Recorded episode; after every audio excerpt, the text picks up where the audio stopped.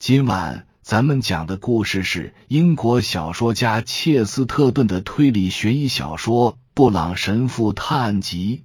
话接上回说到，随后他就进了自己的办公室，脑子里仍在琢磨着由普林格尔这个名字联想起的先前那个问题，或者更确切的说，那个问题已因此得到认可和证实。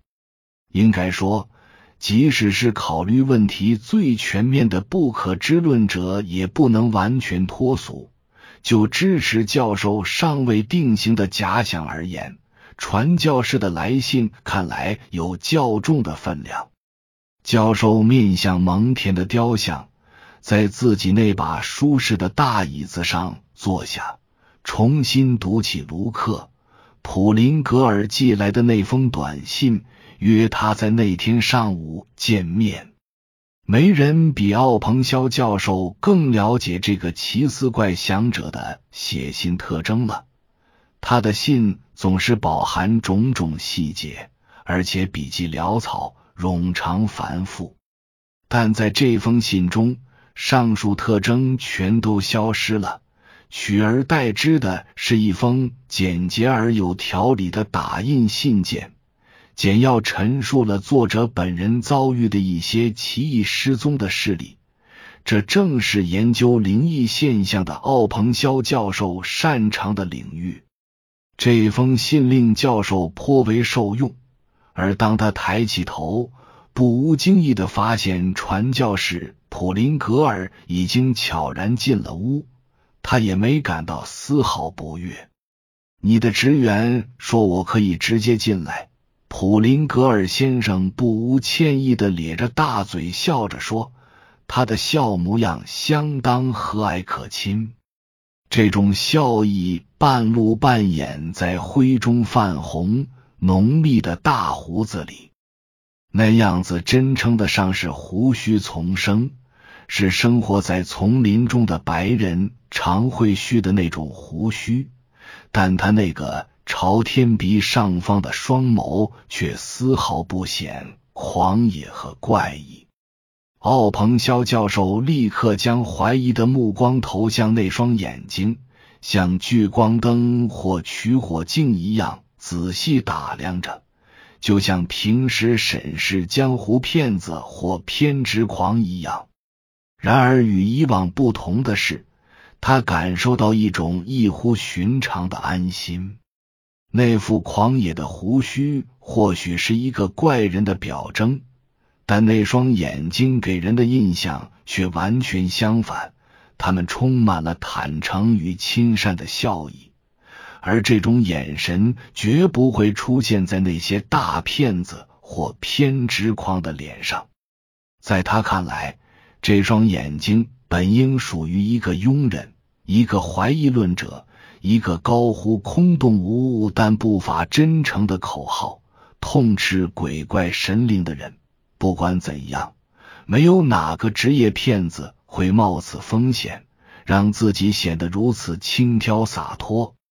眼前这位身披紧箍着脖梗、破旧不堪的披风，只有那顶宽边软帽表明他是神职人员。不过。来自蛮荒之地的传教士通常都不会刻意将自己打扮成教士应有的样子。你很可能以为这一切又是个骗局吧，教授？普林格尔先生有些得意的说：“希望你能原谅我取笑你自然流露的不以为然的态度。不过，我还是要把我的故事告诉一个能理解他的人。”因为这是个真事。言归正传，这是真事，也是悲剧。好吧，简而言之，我在西非的尼亚尼亚传教站工作，那里地处森林深处。除我之外，掌管该地区的威尔士上尉几乎可算整个区域里唯一的白人，因此我们两个的关系变得密切起来。那倒不是因为他喜欢传教工作，不客气的说，他在各个方面都是个粗人。他方头方脑，肩宽体壮，专心做事，几乎从不思考，更不要说有什么信仰了。这恰恰使这件怪事儿变得更怪了。有一天，他在休过一次短假后，又回到他在森林里的帐篷，说他遇到一件相当怪异的事，不知如何是好。他还拿来了一本皮革包面破旧的古书，把它放在了旁边摆着转轮手枪和老式阿拉伯刀的桌子上。看样子，当的是件稀罕物。他说，他刚从一条船上下来，这本书属于船上的一个人。那人发誓说，任何人都不能打开这本书或看其中的内容，否则他们就会被恶魔带走，或者会就此消失之类的。当然了，威尔士上尉说那是一派胡言。他们还因此吵了一架。后来，威尔士就开始奚落那个人，说他是个迷信的懦夫。结果就是，那人真的打开书来看，然后立刻扔掉了书，径直走向船边。稍等，正做笔记的奥彭肖教授说：“你先说说，那个人向威尔士提过这本书的来历。”或者最初谁拥有这本书吗？当然说了，普林格尔郑重其事的答道：“他好像说的是正要把书还给原来的主人汉吉医生。他是个东方旅者，现在到了英格兰。汉基曾警告过那个人这本书的神奇之处。哦，汉基这个人很有才。”但性情乖戾，傲气十足，这又增加了整件事的怪异成分。可威尔士的故事却简单多了。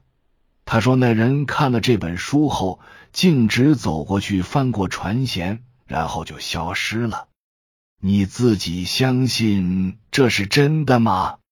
奥彭肖教授停顿了一下，然后问道：“哦，我信。”普林格尔答道：“我相信这件事有两个理由。其一，威尔士这个人完全缺乏想象力，而他描述此事的时候加了一句：‘那是想象力丰富的人才能做到的。’他说，那人在风平浪静的大白天直接走过去，翻过了船舷，却没有任何落水的迹象。”教授看着自己的笔记，沉默了几秒钟，然后说：“你相信他的另一个理由是什么呢？”我的第二个理由就是普林格尔先生答道：“我亲眼所见的。”此时，两人再度陷入沉默。接着，他又以同样平铺直叙的方式讲述了那件事。不管怎样。他没有一丁点怪人或者笃信者具备的那种试图说服他人的热切。我告诉过你，威尔士把书放在阿拉伯刀旁边的桌上。帐篷只有一个入口，而我又恰恰站在门口，眺望着森林，背对着我的同伴。他就站在桌边，满腹牢骚，为这事不停的抱怨，说什么。简直是胡闹！都二十世纪了，连本书都不敢打开，还自问为什么不打开它？究竟能有什么大不了的？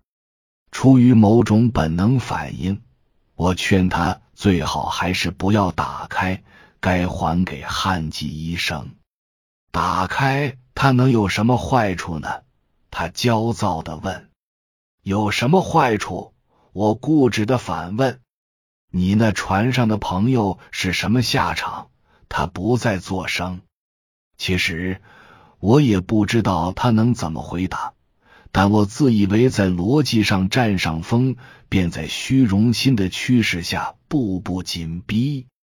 说到这事，我追问道：“对于船上发生的事，你又作何解释呢？”他仍然没有回答。我四下里一看，才发现没了他的踪影。帐篷里空荡荡的，书还在桌上，已经被打开，不过是封面朝上，好像是他把书倒扣在了那里。但那把阿拉伯刀却躺在帐篷另一边的地上，帐篷的帆布上有个割开的大口子，好像有人用这把刀砍出了一个出口。那个被砍开的口子似乎在瞪着我。但透进来的却只有帐篷外森林中幽暗的光线。我走过去，透过帆布上的开口朝外看，却无法确定那些乱成一团的高大的树与树下的灌木丛是否有被压弯或折断的痕迹，至少看不清几英尺以外的状况。自那天以后。我就再没有见过威尔士上尉，也没有他的音信。我用棕色牛皮纸把这本书包了起来，尽可能不去看它，然后把它带回了英格兰，本打算还给汉基医生。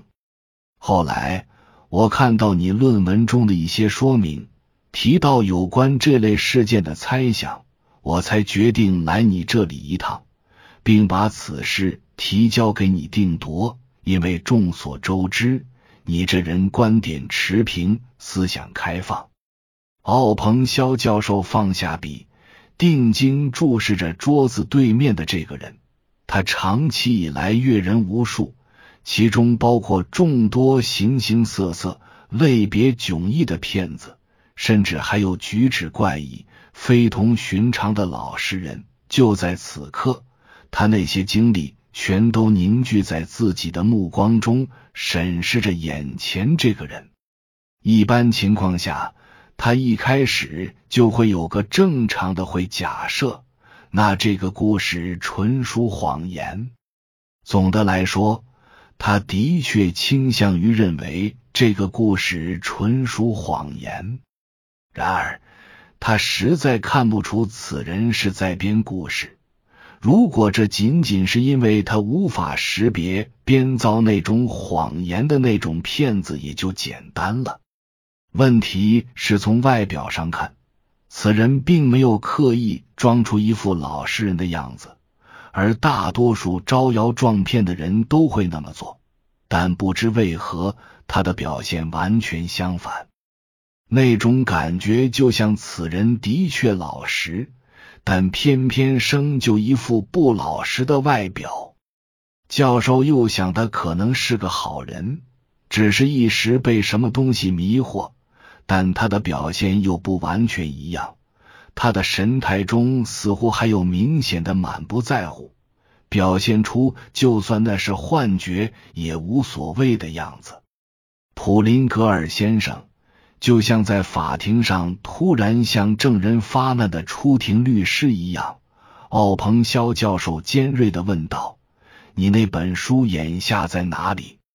传教士讲述时，表情逐渐凝重起来，但此时他的大胡子脸上又露出了咧着嘴的笑容。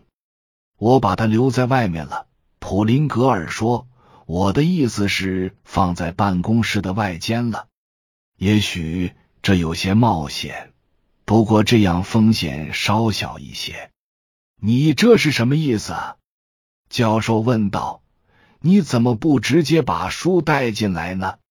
因为传教士回答：“我知道，只要你一见到这本书，就会迫不及待的打开看，根本不会听我把话说完。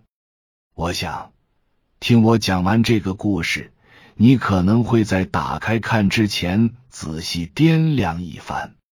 短暂沉默之后，他补充说：“外面除了你的职员，没有其他人。看上去他很冷漠，也很有定力，正在专心致志的计算。”奥彭肖教授由衷的笑了起来。“哦，巴贝奇呀！”他大声说。你的魔法书放在他那儿，再保险不过了。